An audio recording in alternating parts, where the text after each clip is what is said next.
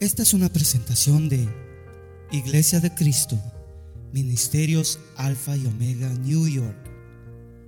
Si desea más información de este ministerio, como lugar, horario de actividades, visite nuestro sitio de internet. La dirección es ayoni.org. A Y O N Y.org. Allí encontrará diferentes recursos y enlaces a nuestras plataformas sociales que deseamos sean de bendición para su vida. Bendiciones.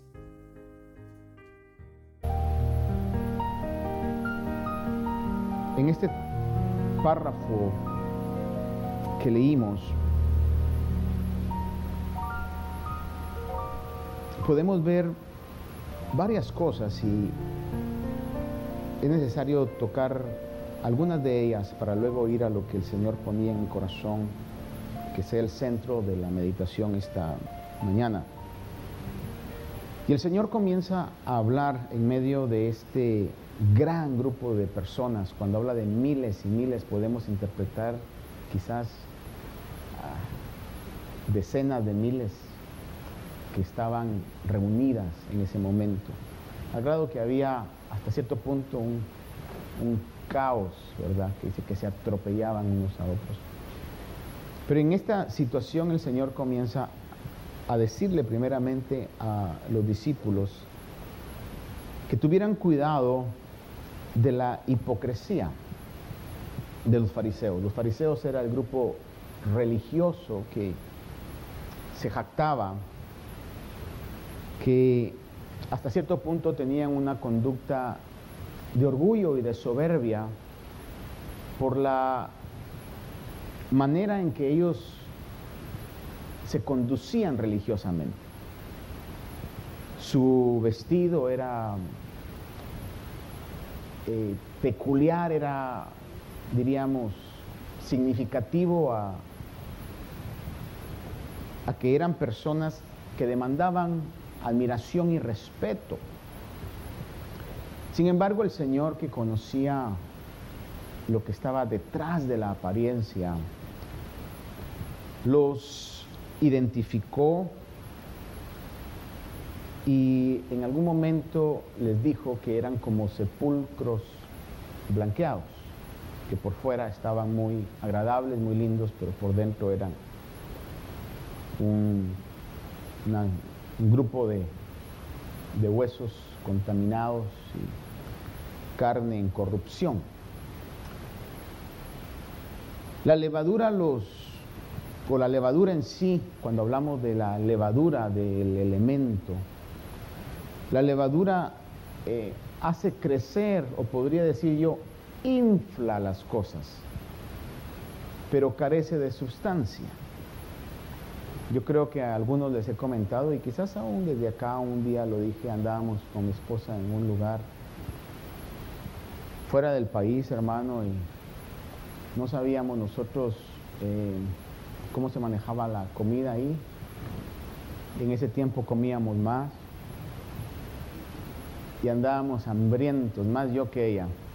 Y de repente que veo que en la vitrina hay un una foto de, un spaghetti o espagueti con, milanesa.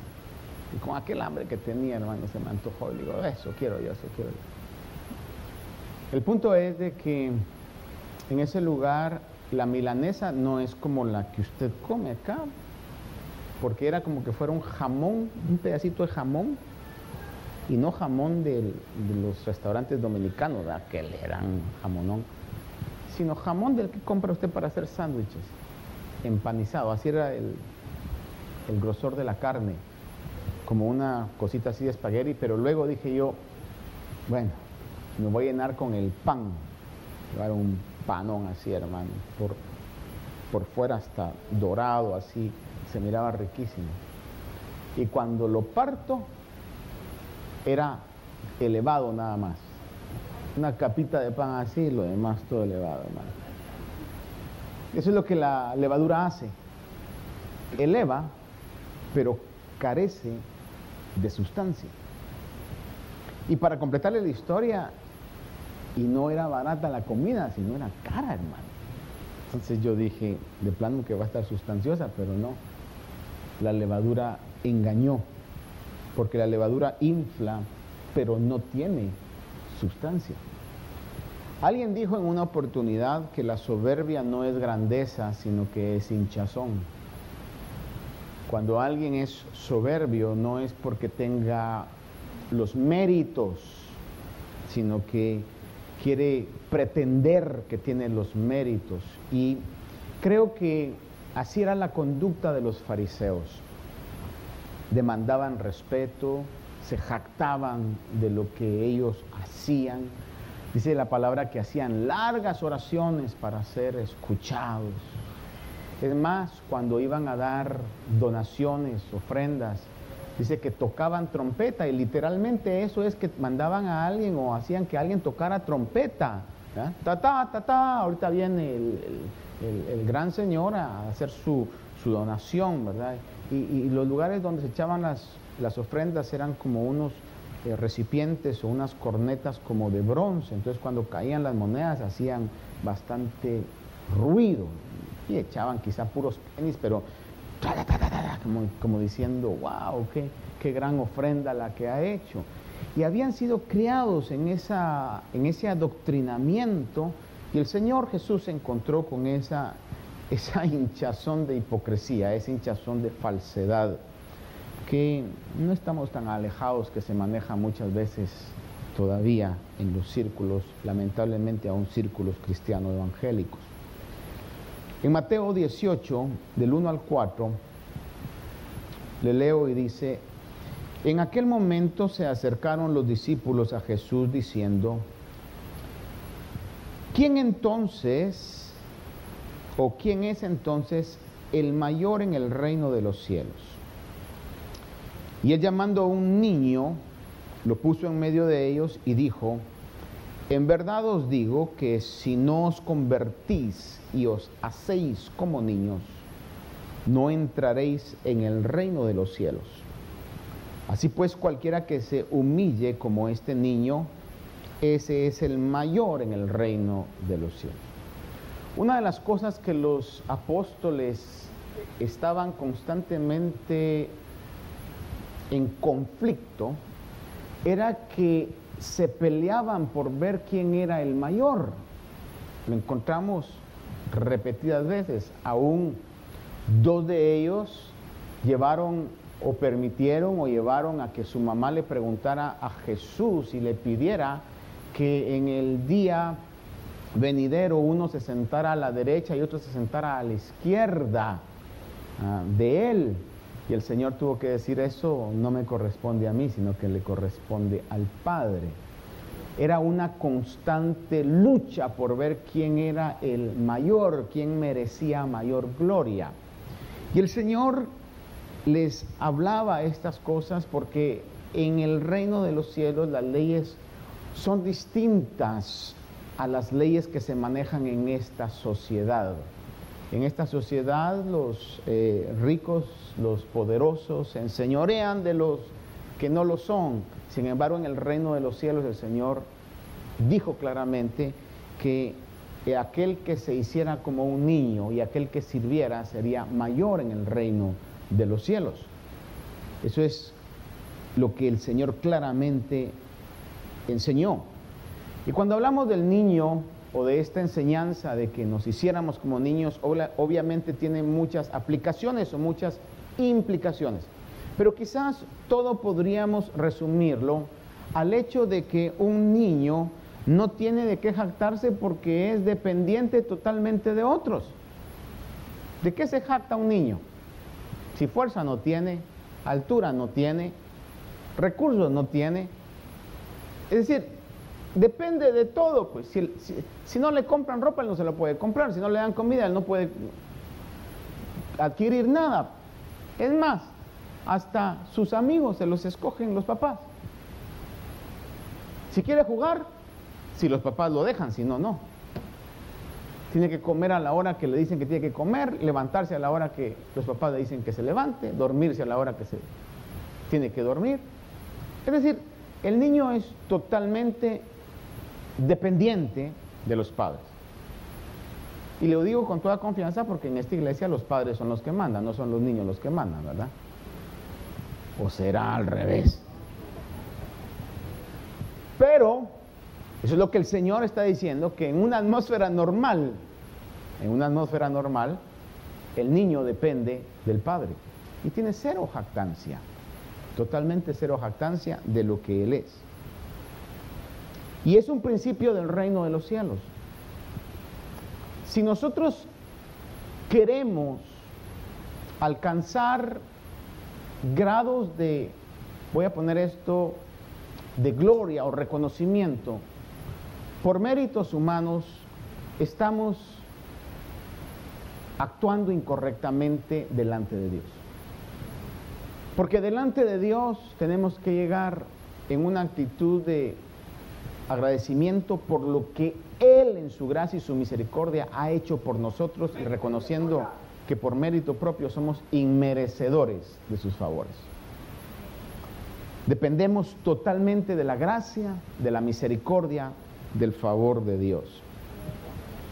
El apóstol Pablo, que dejó un legado de, trabajo eh, tan impresionante por lo que él hizo, reconoció esto y en uno de varios escritos, para mí el más directo a este pensamiento lo encontramos en 2 de Corintios capítulo 12, versículos 9 y 10.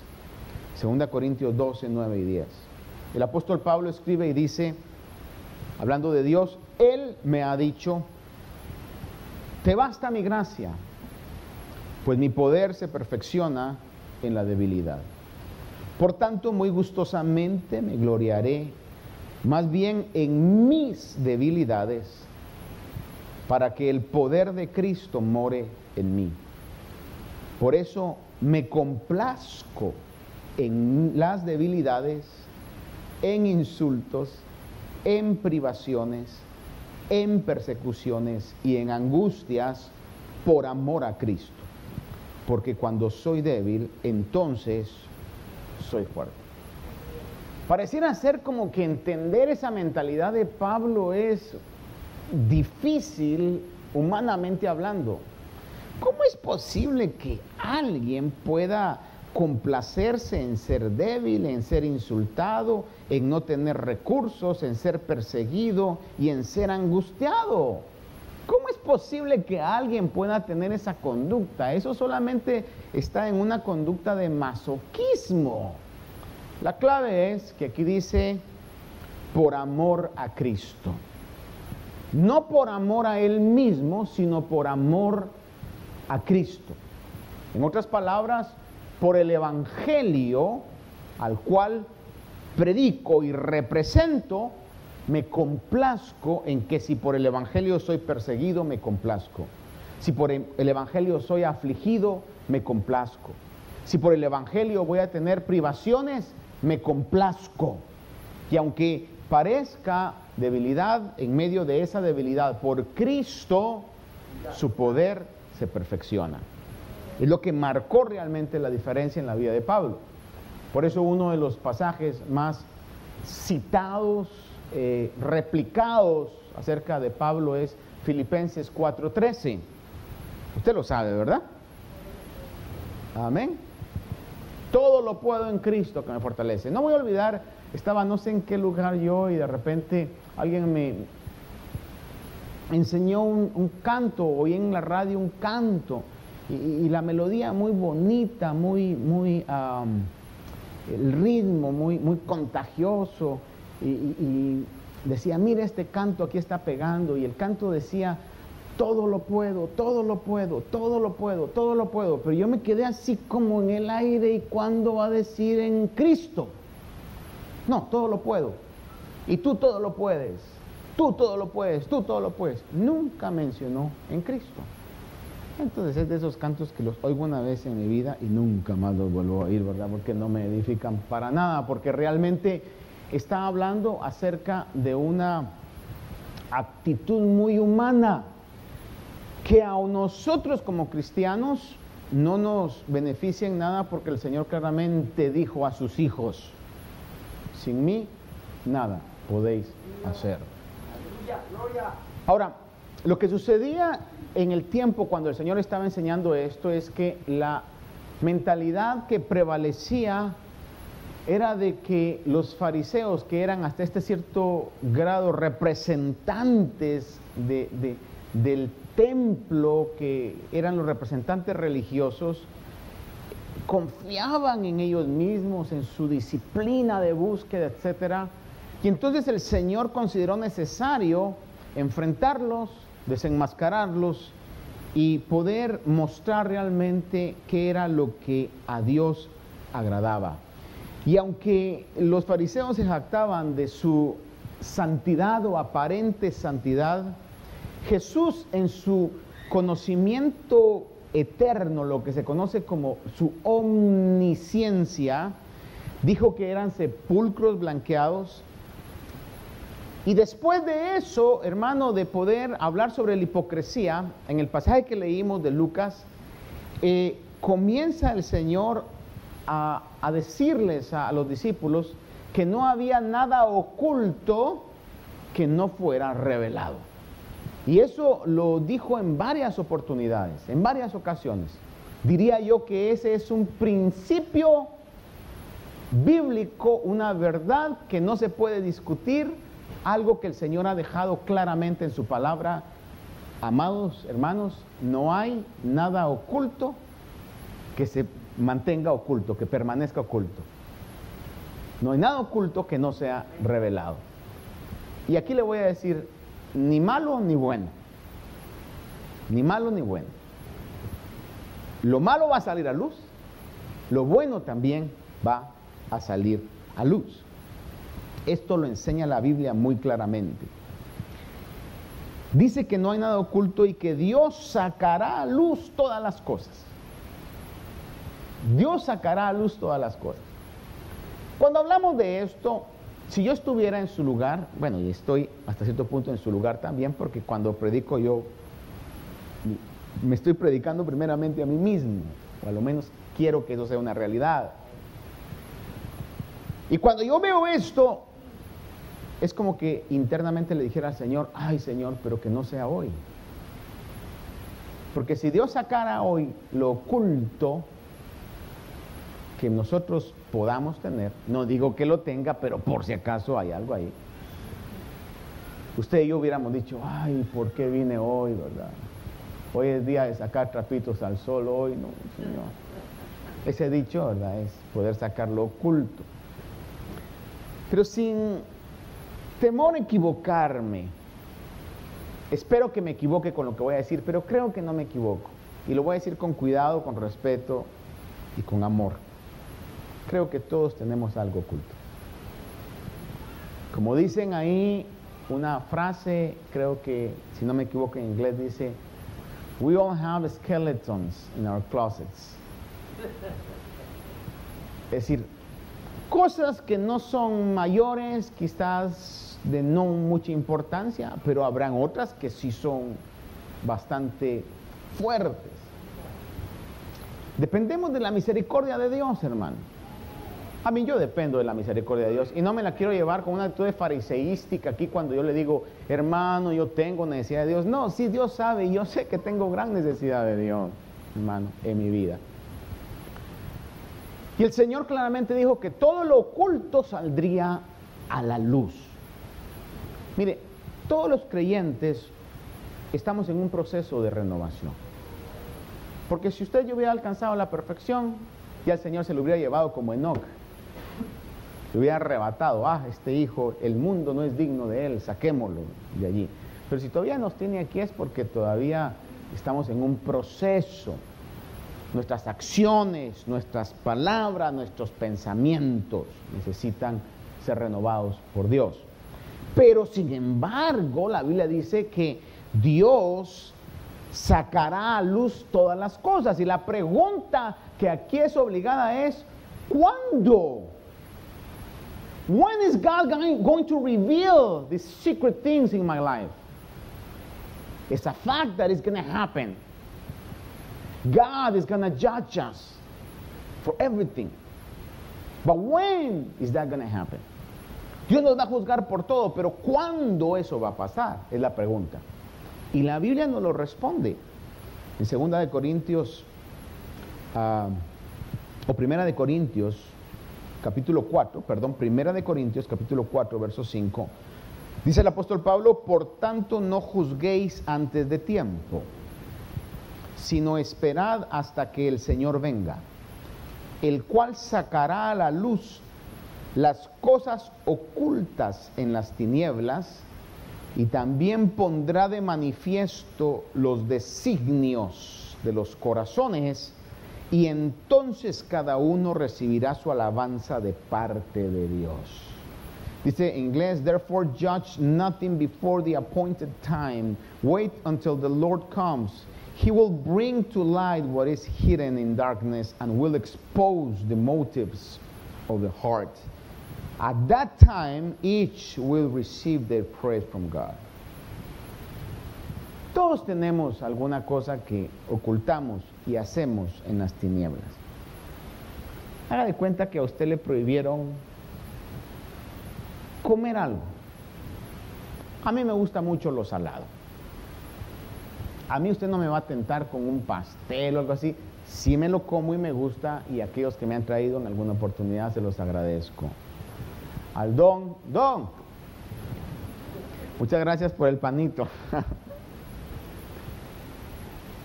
Pero eso a mí no me tienta, es decir, sí lo disfruto, pero no me tienta, no es una cuestión así. Sin embargo, algo salado tengo que frenarme. Mi esposa a veces me esconde las bolsas. Y no sé, eh, las esconde, hermano, y la verdad es que no, ya no me preocupo de buscar porque he tratado alguna vez, no la encuentro, entonces digo gastar energía por gusto. Pero por ejemplo, si en alguna oportunidad voy a pensar, no que lo haya hecho, pero si en alguna oportunidad, yo en contra de, de, de lo que se supone, las reglas que se supone que tenemos que manejar voy a agarrar esa bolsa de doritos que está escondida en el garage en una bolsa.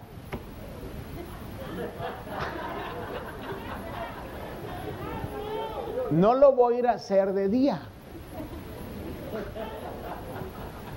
No lo voy a ir a hacer, eh, sino que poniéndome bota y que se oiga que va uno y que abre. No, uno va despacito, hermanos con calcetín grueso para que no se siente el golpe del piso. Y hasta abrir, no, no, no, no la va a abrir uno así, sino que la abre despacito para ver eso. Ese es el principio que el Señor está diciendo. Y todos tenemos, eh, y después, eh, no has comido eso, y uno ya cometió un pecado y comete otro. No, no he comido, ya ahora se vuelve mentiroso. Ay, pastor, pero es una mentirita blanca. Mire, mentira, mentira. Y mientras más estemos cultivando mentirillas blancas, nos vamos, se van a convertir después en grises y luego unas negrotas grandísimas, hermano, mentiras, ¿verdad? Que así va a pasar. Y todos tenemos cosas ocultas. Estoy hablando de algo que no, no es tan dañino, voy a pensarlo así. Aunque desde la perspectiva del cielo, pecado es pecado. Pero hay otras cosas también, más severas, más grandes que en algún momento la Biblia dice que el Señor sacará a luz todas esas cosas. Esto nos preocupa a todos, o debe de preocuparnos a todos, hermano. Y si le miro la cara seria, es la reacción que esperaba hoy con esto. No podemos decirle al Señor, ay, qué bonito. y si se ríe usted por eso, es risa de nervios, hermano. Hay gente cuando está con, con la espalda contra la pared, ¿verdad? Eh, se ríe de nervios, hermano. Pero es una realidad que la Biblia dice que Dios va a sacar a luz todas las cosas. Porque la Biblia dice, no os engañéis, de Dios nadie se burla. Dios no puede ser burlado. Todo lo que hacemos, cosecharemos. Primera Timoteo 5, 24 y 25 dice, los pecados de algunos hombres son ya evidentes, yendo delante de ellos al juicio. Mas otros, sus pecados los siguen.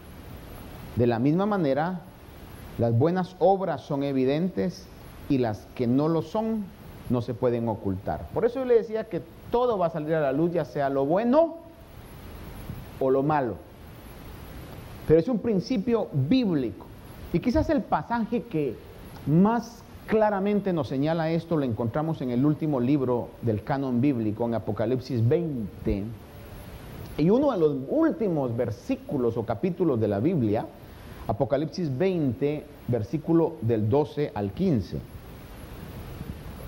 Dice, y vi a los muertos grandes y pequeños de pie delante del trono y los libros fueron abiertos. Yo sé que usted lo sabía, pero nada más le recuerdo. Hay libros en el cielo que llevan un récord detallado de lo que pasa en la tierra, de nuestras acciones. Y otro libro fue abierto, que es el libro de la vida. Y los muertos fueron juzgados por lo que estaba escrito en los libros según sus obras.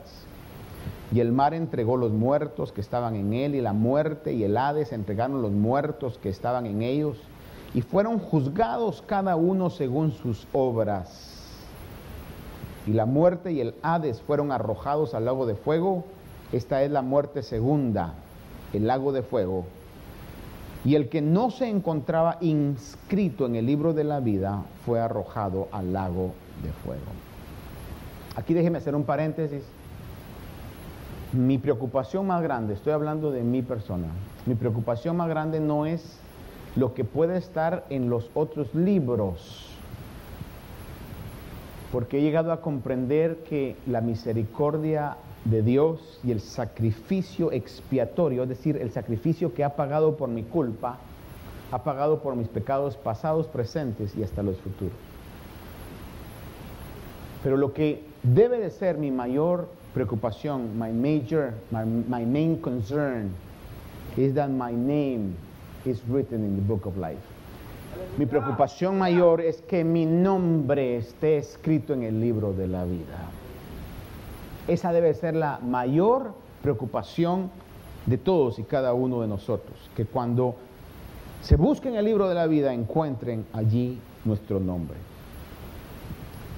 Sobre este principio en Hebreos 4:13 de que Dios sacará luz todas las cosas, después de que habla de que la palabra de Dios es viva y eficaz y más cortante de toda espada de dos filos, que penetra hasta la división del alma, del espíritu y es poderosa para discernir las intenciones y los pensamientos del corazón, Dice en Hebreos 4:13, y no hay cosa creada oculta a su vista, sino que todas las cosas están al descubierto y desnudas ante los ojos de aquel de quien tenemos que dar cuenta.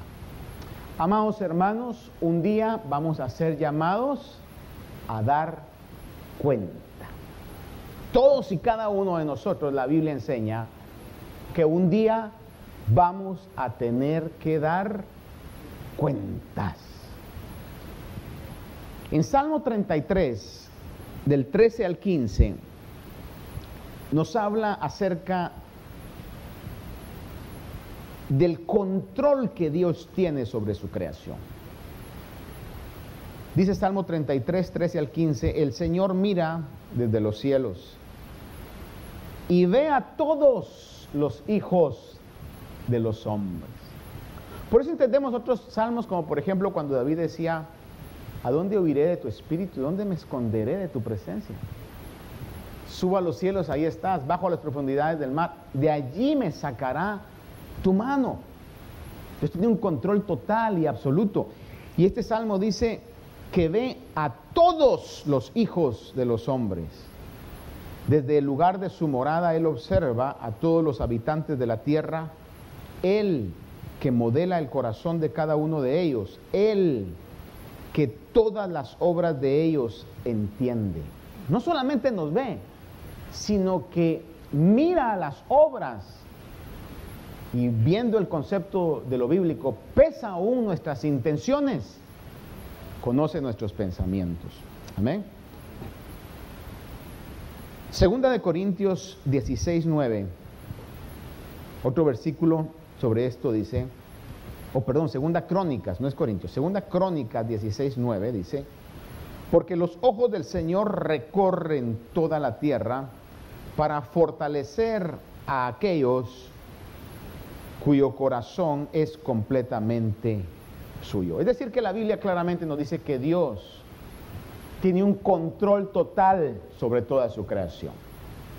Total y absoluto sobre toda su creación. A veces nosotros crecemos con dichos que se hacen parte de nuestro vocabulario, se hacen parte de nuestra cultura, se hacen parte de nuestro diario vivir. Y por ejemplo, un dicho que no sé si todavía ahora las madres, eh, digo esto porque lo oí más que todo en relación a, madres o a abuelas. Ah, un dicho muy sencillo que, nos decían en algún momento, en algún momento quizás nos dijeron, ah, tenga cuidado porque Dios lo está viendo. ¿Alguien le dijeron eso alguna vez? Recuerde que Dios lo está viendo. Especialmente los niños, Recuerde, yo no estoy ahí, pero recuerde que Dios lo está viendo. Y no sé si a usted le pasó, no sé si a usted le pasó, pero le voy a ser muy sincero y le voy a abrir mi corazón hoy a usted. Y por favor espero que no me vaya a juzgar muy severamente. Pero cuando iba a alguna actividad y mi madre quizás me decía, Martín, solo recordá que Dios te está viendo. Yo ponía cara de buena gente y le decía, no mamá, no te preocupes, yo sé eso. Pero internamente me preocupaba más que me vieran mis papás que a que me viera Dios. No sé si a alguno de ustedes le pasaba eso. Nos decían, Dios te está viendo y uno decía, ah, sí, sí, sí. Pues, Dios es buena gente, dice uno. Dios me entiende, o a veces en nuestra conducta nos lo decían, pero nos entraba por un oído y nos salía por el otro, y realmente no llegábamos a comprender la realidad de esa expresión. Lo crítico del asunto no es tanto que en nuestra conducta de niños eso no llegara a hacerse real en nuestra vida. Lo crítico del asunto es que hemos llegado a viejos y no se ha hecho real ese principio en nuestra mente y en nuestro corazón. Sin embargo, no es un dicho de la madre o de la abuelita, sino que es la palabra de Dios, la inerrante palabra de Dios que nos dice, Dios todo lo ve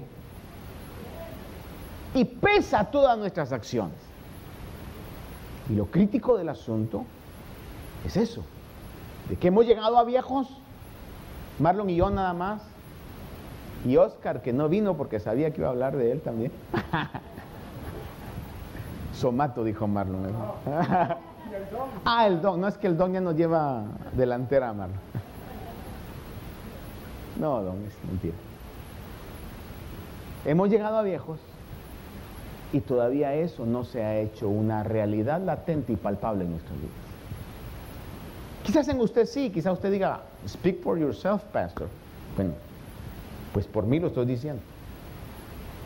Hemos llegado a viejos y todavía eso no está tan real en nuestro corazón, en nuestra mente, de saber que donde quiera que estemos podrá ser el ambiente más oscuro, más lejano, más aislado. Sin embargo, Dios está llevando un récord de nuestras acciones. Jesús predicó y enseñó y en esa gran multitud fue el momento en que el Señor, movido por, por la guianza del Espíritu, dijo, ahora es el momento, now is the time to teach this principle. Ahora es el momento en recalcar que tenemos la necesidad de tener temor de Dios. Tenemos la necesidad de tener temor de Dios. Cuando hablo de temor, hablo de ese respeto reverente, de esa actitud que Dios quiere de nosotros. Por eso leemos en el pasaje que leímos en el versículo 5, dice que el Señor dice, no temáis a los que matan el cuerpo, porque después de que han matado el cuerpo, ya no pueden hacer nada con lo eterno de ustedes, que es el ser espiritual, el alma, ya no pueden hacer nada más. No pueden hacer nada más. Pero dijo el Señor en Lucas 12:5 que lo leímos, pero yo os mostraré a quién debéis de temer. Temed. Miren las palabras que dijo.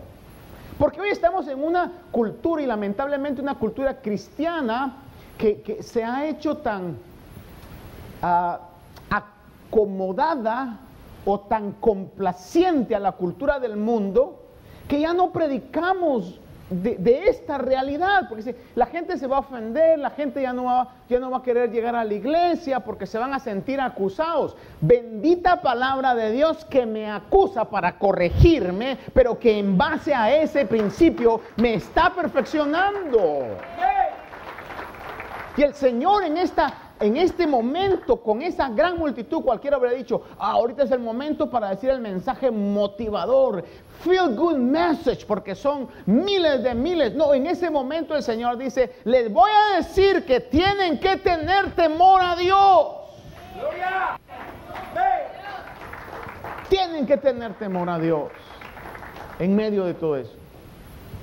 Literalmente el pasaje dice, yo os mostraré a quién debéis de temer. Temed a aquel que después de matar tiene el poder. Y oiga, dijo la palabra que hoy en las iglesias como que fuera, fuera eh, algo que no existente, pues, ¿verdad? Infierno, como que ya lo sacaron del el mensaje, ya no hablen del infierno, ya no hablen del infierno. La otra vez vi un meme, no sé si será cierto no será cierto, de un famoso cantante y pusieron, por ejemplo, la, foto del hermano Gigi Ávila, que usted sabe que era un tema que le encantaba predicar y a muchos de nosotros nos asustó, ¿verdad? Dios lo bendiga porque nos asustó en esos momentos, ¿verdad? Y pusieron la foto de otro famoso cantante cristiano que decía, no hablo del infierno porque ofende a la gente.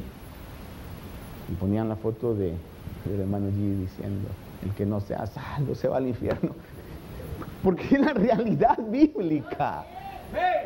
Es la realidad bíblica. Y no es una inventiva de algún evangelista que quiera, eh, hermano, asustar a la gente, sino que es Jesús mismo que está en ese momento diciendo, yo os mostraré a quién debéis de temer. Dice, debéis de temer aquel que después de matar tiene el poder para arrojar al infierno. Dice, sí os digo a este, y no sé si su Biblia tiene signos de, admiración ahí, dice, a este temer. Es lo que el Señor está diciendo, a este temer. Es lo que el Señor dijo. A ese tengan respeto. De Él tengan cuidado, qué es lo que piensa. De Él tengan cuidado de qué es lo que le agrada y qué es lo que le desagrada. Porque su eternidad depende de que Él esté complacido o disgustado con ustedes. De Él temer. Hebreos 10:31 dice este pasaje, horrenda cosa es caer en las manos de un Dios vivo. No dice ni siquiera es algo serio, es algo desagradable, es algo incómodo. Dice, horrenda cosa es caer en manos de un Dios vivo. El tener temor a Dios nos garantiza tener una vida sin temor a las circunstancias. Si yo realmente tengo y cultivo el temor a Dios, amados hermanos, no le vamos a tener temor a las circunstancias. Pastor, ¿qué piensa usted ahora de la inflación? ¿Será que va a llegar a una recesión? Si tengo confianza y temor a Dios, yo voy a saber que en cualquier situación el Señor siempre va a proveer, el Señor siempre va a guardar, el Señor siempre va a manifestar su fidelidad en cualquier situación.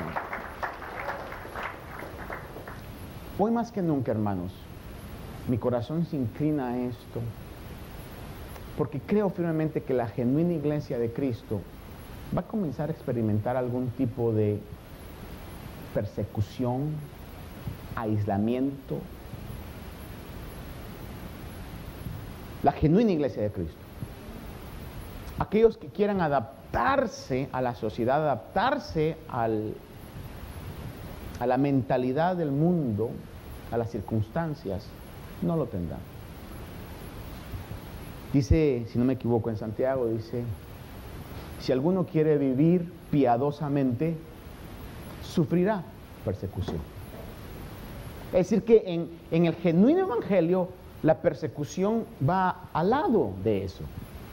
Es más, si yo le preguntara hoy, ¿cuántos queremos ser testigos de Cristo? No testigos de Jehová, del verdadero, ¿sí, verdad? ¿Cuántos queremos ser testigos de Cristo? ¿Cuántos quisieran ser testigos de Cristo?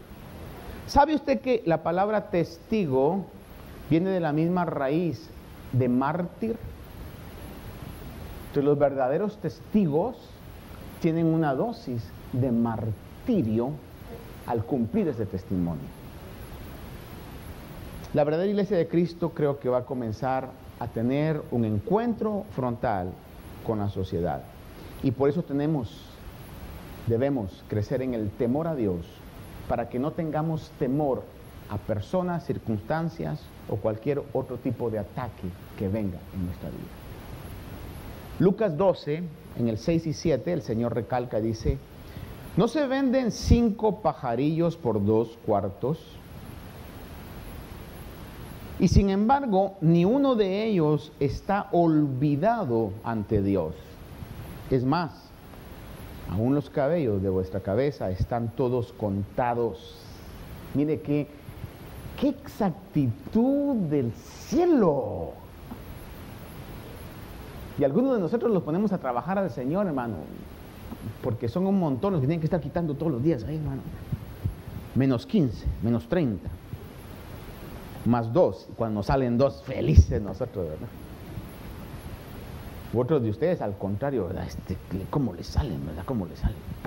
Dice la Biblia, o la Biblia no es cierta, o Dios es supremamente inteligente. Y yo me inclino a lo segundo, Dios es supremamente inteligente y creo que la Biblia es cierta en todo su contenido. Si dice que todos los cabellos están contados, todos nuestros cabellos están contados. Déjeme pensar de esta manera. Haga de cuenta que en el día del juicio llegan 546.320 Juan Pérez. Porque si yo le digo, ¿conoce usted algún Juan Pérez? Muchos de aquí dirían, yo conozco más de uno. Imagínese usted que en los libros diga Juan Pérez, ¿cómo van a saber quién era Juan Pérez? Estoy pensando nada más. Pero han de decir, Juan Pérez que nació en tal lugar, que vivió en tal lugar, ah, todo el récord, y que al día de hoy tiene 1.435.030 caballos en su cabeza. Ahí no hay pierde, hermano. Ese era el Juan Pérez, no, pues sí soy yo. La Biblia dice que aún los cabellos de nuestra cabeza están contados. ¿Cuánto más entonces las acciones, las palabras? ¿Cómo yo traté a mi esposa hoy? ¿Cómo ella me trató hoy? ¿A dónde van a llevar a comer a los padres hoy?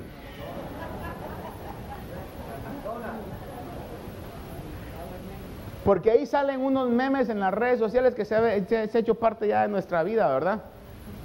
Donde dicen Día del Padre y Día de la Madre. Dice Día del Padre, una cena con un gran pavo, con velas y con copas de vino. Día del Padre, dice una sopa de patas de gallina que pusieron ahí. Tener temor a Dios implica tener una vida sin temor a las circunstancias. Ahora, es imperativo hoy, hermanos amados, cobrar valor y confesar el señorío de Jesús en nuestras vidas. Cuando le digo es imperativo es If we want to please God, we have no choice. Si queremos agradar a Dios en medio de esta generación que vivimos, no tenemos opción. Es imperativo que tengamos valor y confesar el señorío del Señor o el señorío de Jesús sobre nuestras vidas.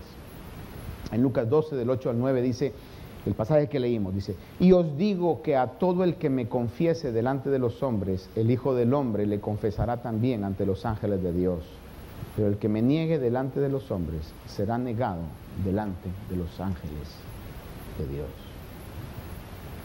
Primera de Pedro 3, del 13 al 16, quiero leerle, dice, ¿y quién os podrá hacer daño si demostráis tener celo por lo bueno?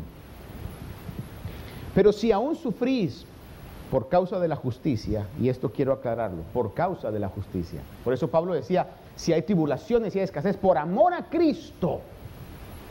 Y Pedro habla, dice, si aún sufrís por causa de la justicia, dice, dichosos sois.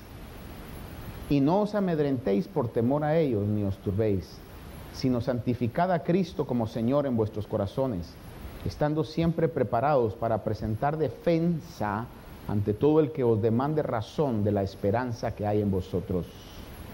¿Cuántos tenemos la esperanza de cielos nuevos y tierra nueva donde mora la justicia? ¿Cuántos tenemos la esperanza de que este cuerpo va a ser transformado? No más achaques, no más enfermedades, no más cansancio, no más estados volubles de ánimo. Hermano, tenemos un cuerpo renovado. Hay un canto, la otra vez me viene a la mente ahorita, que decía así, viejito. Los hermanos me estaban preguntando el otro día, hermano, ¿usted sabe cantos viejitos? Yo me crié cantando cantos viejitos, hermano. Hay un canto que decía, no sé si alguno lo escuchó, decía, hay un cielo hecho de oro más allá, donde siempre anhelo yo poder estar y con Cristo por la eternidad morar en el cielo hecho de oro más allá. Y decía así, más allá, más allá. Hay un cielo hecho de oro más allá. ¿Y qué será cuando termine nuestro afán? En el cielo hecho de oro más allá. Es una realidad bíblica. Todo esto va a pasar. Es la esperanza. Por eso los que no son cristianos dicen, esos son locos, es locura. Sí es una locura, pero es una locura al que no entiende le es locura, pero el Evangelio es el poder de Dios para salvación. Para aquel que cree es el poder de Dios que nos trae esas realidades a nuestra vida. Santificad a Dios, presentad defensa de vuestra esperanza. Mi esperanza es el arrebatamiento, mi esperanza es la glorificación, mi esperanza es que un día la presencia del pecado ya no estará más en mi vida. We will be free from sin. Y yéndose el pecado, ya no más dolencia, ya no más angustias. Dice la Biblia que toda lágrima será enjugada o enjuagada. ¿Cuál es la palabra? Enjugada, ¿verdad? Toda lágrima será enjugada. Tener comunión real y verdadera. Y aquí déjeme decirle, implica aspectos como la oración y la meditación en la palabra. Esa es una comunión real y verdadera. El cristiano verdadero necesita tener comunión con Dios. Necesitamos orar todos los días, hablar con Dios todos los días. Por ejemplo, voy a hacer una pausa aquí en dos minutos. No lo voy a, tener mucho tiempo hoy, nada más hasta las dos. Dos pasadas las doce. No. Una pausa matrimonial aquí. Durante el tiempo que yo tengo de ser, eh, ya estar en el pastorado, me he dado cuenta de que todavía sigue siendo la comunicación el problema más grande que causa crisis matrimoniales. Le pregunto a jóvenes, le pregunto a viejos, le pregunto a intermedios a veces, ¿y cómo está la comunicación? Y algunos me dicen, bien. Y le digo, defíname bien. Y cuando me definen cómo es que se comunican, digo, no, eso no está bien. Porque a veces creemos que hablar, hablar, hablar, hablar, hablar, hablar es comunicarse. Pero eso no es comunicarse. Haga de cuenta que yo estoy hablando con mi esposa, pero yo le doy todos mis puntos de vista. No, es que vos, mira, vos y esto y esto. Y ella me dice, no, lo que pasa es que vos esto, esto. Y hablamos dos horas. Pero al final, yo salí con mis conceptos, ella salió con los suyos. Y cuando nos pregunta el pastor, ¿se comunicaron? Decimos, sí, dos horas estuvimos comunicando. No, no. Hablaron, se quejaron, se ofendieron, se defendieron, pero no se comunicaron. Comunicación es llegar a acuerdos. Decirle, mira, ¿y eso te ofende? No, sí me ofende. Y me ofende mucho. Yo tengo que decir, entendé, cabezón, que las mujeres son distintas que los hombres. Y luego cuando ella me pregunta algo, ¿y por eso te molestaste? Sí, me molesté, me molesté, heavy, me molesté. Y ella va a tener que hablar con ella y decir, entiende, mujer de Dios, que esas actitudes lo molestan. Y entonces llegamos a un acuerdo. Mira, te agradecería que no hicieras esto. Y si lo hago, decime de esta manera para que yo pueda entender, porque no me entrenaron para entender con gestos. Porque las mujeres hablan con gestos. Le preguntan a uno, ¿cómo me queda este vestido? Y usted dice, uy, Dios mío, Padre, ¿qué le digo? ¿Le digo la verdad o le miento? Dios mío, pero... ¿Verdad? Y si no decimos nada, es, ya ves, uno te pregunta y no, no le dicen nada a uno. Por eso es que después lo critican, que otros le están chuleando la ropa a uno. Y, pues, uno tiene que entender y saber realmente cómo es que la mujer eh, se comunica y a los hombres también nos tienen que entender. Y por eso es que la comunicación es importante en el matrimonio sentarse en un lugar, hablar, a ver, dime, mira, esto fue lo que yo te dije, como dijo alguien por ahí, yo me responsabilizo de lo que dije, no de lo que ustedes entendieron. Pero a veces en el matrimonio tiene que ser así. A ver, mira, yo te dije esto, esto, esto, pero ¿qué entendiste tú? ¿No le ha pasado a usted? A los casados. No, no, se vaya a, a exponer, ¿verdad? No, pero le ha pasado. Mira, yo te dije esto, pero lo que quise decir, no, no, no, pero lo que yo entendí, entonces tenemos que entender qué significan ciertas cosas el uno para el otro. Y eso es comunicarse. Y uno va creciendo en el conocimiento de la otra persona. ¿Y sabe qué es lo más challenging? No voy a decir triste, ¿va? Pero challenging de esta situación. Es que cuando yo conocí a Janet, de los 30 a los 50, ahora voy a tener que comenzar a conocerla de los 50 a los 60. Y igual, cuando creyó ella que me había conocido a los 40, se me ocurre cumplir más de 40, ahora tiene que conocerme cómo Martín va a actuar de los 40 a los 50, porque uno va cambiando. Y cosas que antes no le molestaban a uno, ahora le molestan. pero mira, antes no eras así. Sí, pero ahora qué puedo hacer? Ahora sí soy así. Entonces, es una constante aprendizaje, ¿verdad? Y si nosotros necesitamos una comunicación con los miembros de nuestra familia, a esto voy. ¿Por qué pretendemos vivir sin comunicarnos con Dios? ¡Gloria! Y podemos decir, ah, sí, yo conozco a Dios. ¿Seguro que lo conoce? ¿Conoce cómo, ¿Conocemos cómo Dios quiere usarlo en este tiempo y en este lugar? Conocemos. Porque hermano, mire, ya no son los tiempos de nuestros padres o de nuestros abuelos. tenemos que estar en esa constante comunicación. ¿Por qué cree usted que Daniel oraba tres veces al día? ¿Por qué cree usted que el Señor pasaba noches enteras en comunión con Dios? Porque necesitamos en esa constancia. Amén. Gloria. Dime, Señor, cómo debo de actuar en esta situación. ¿Sí me explico, hermanos? Amén. Entonces me hago responsable de lo que le digo porque creo que sí llegamos a un acuerdo. Vamos terminando.